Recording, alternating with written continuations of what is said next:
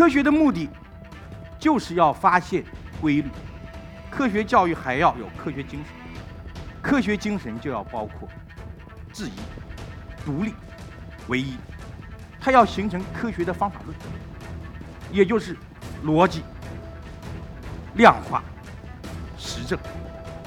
科学教育不是培养孩子们对科学事实知识的超人气，而是培养他们具备独立思考、逻辑思辨、解决问题的能力。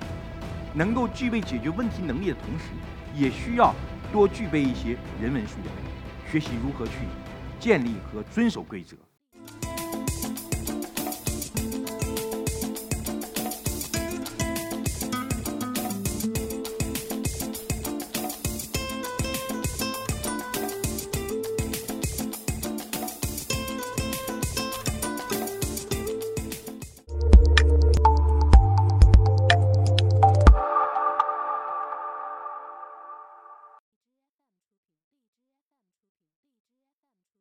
在一年前，我有一百九十七斤。今天早上我刚称过一百五十六斤。一年时间四十斤的变化。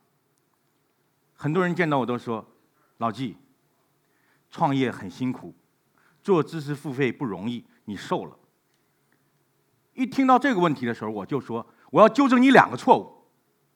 第一个错误，创业根本就没有你想的那么辛苦。”也没有那种说“哎呀，睡不着觉”，然后好像极其痛苦。创业是个快乐的事儿，怎么会一到他们那里就感觉好像压力大的不得了，然后像一种表演似的去贩卖痛苦呢？第二，我要纠正他的是什么呢？我这个不是知识付费，我是科学教育。科学教育第一，我们要确定科学的目的是什么？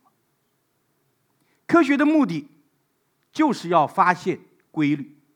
无论是生活中的规律，世界万物运行的规律，科学的目的就是要寻找规律。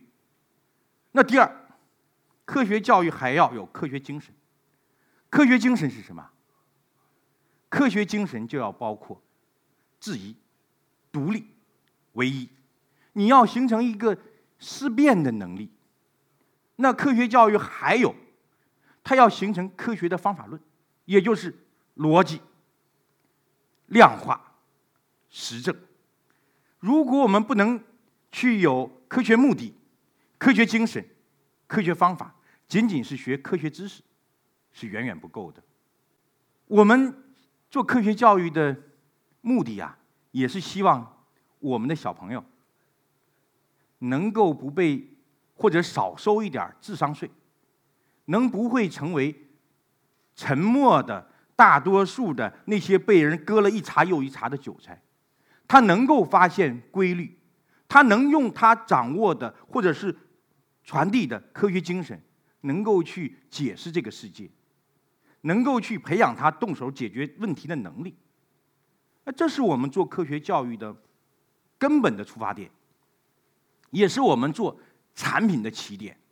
我们认为啊，整个世界上的东西。或者大部分的成熟性的产品，都可以在今天重新做一次。我们实际上就是把十万个什么重新做一次了。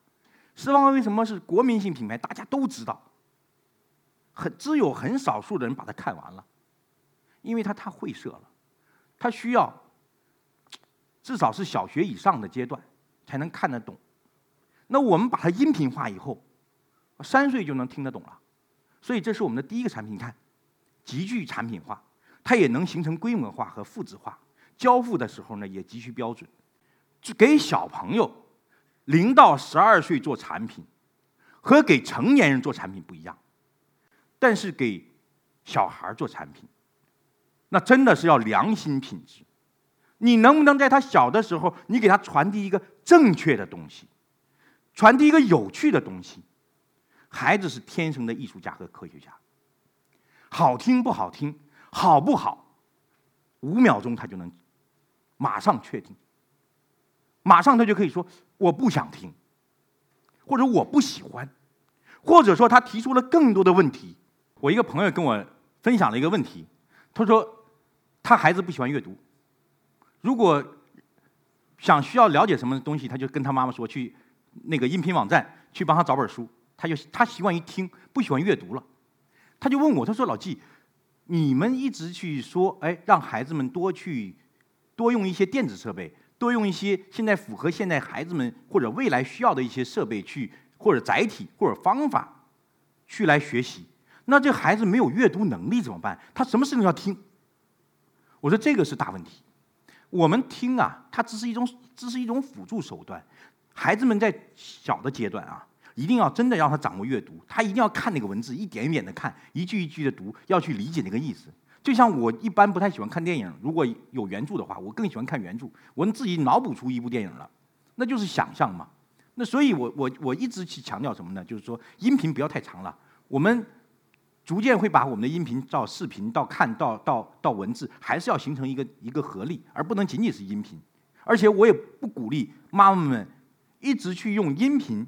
或者用视频去启蒙孩子，他书，或者是无论是电子书还是纸质书，这种阅读的这种作用不能放弃。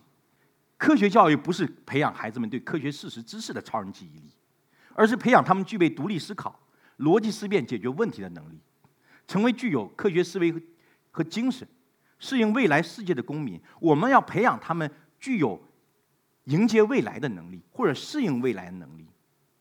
我们这个产品从第一天开始做，我们就确定一点：我们的工作五十年有效。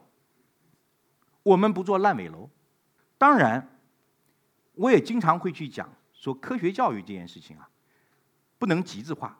虽然现在我们经常讲说，过去三十年是商业启蒙和发展的阶段，未来三十年是科学启蒙和发展的阶段。我们说，中国现在科学素养普查。是百分之六点几的人才有科学素养，百分之九十几的人缺乏科学素养。我们要在二零二零年或者二零三零年要达到一个数字，和欧美国家相等。但我们一定要不要极端化，不要再像过去一样啊学遍数理化，走遍天河下。我们在学科学教育的同时，当你用科学去解释这个世界，当你能够具备解决问题能力的同时，也需要多具备一些人文素养，这个人文素养就要去学习如何去建立和遵守规则，如何具有更多的人文关怀。当我们具有科学和人文素养的同时，那这个世界、这个国家会越来越好的。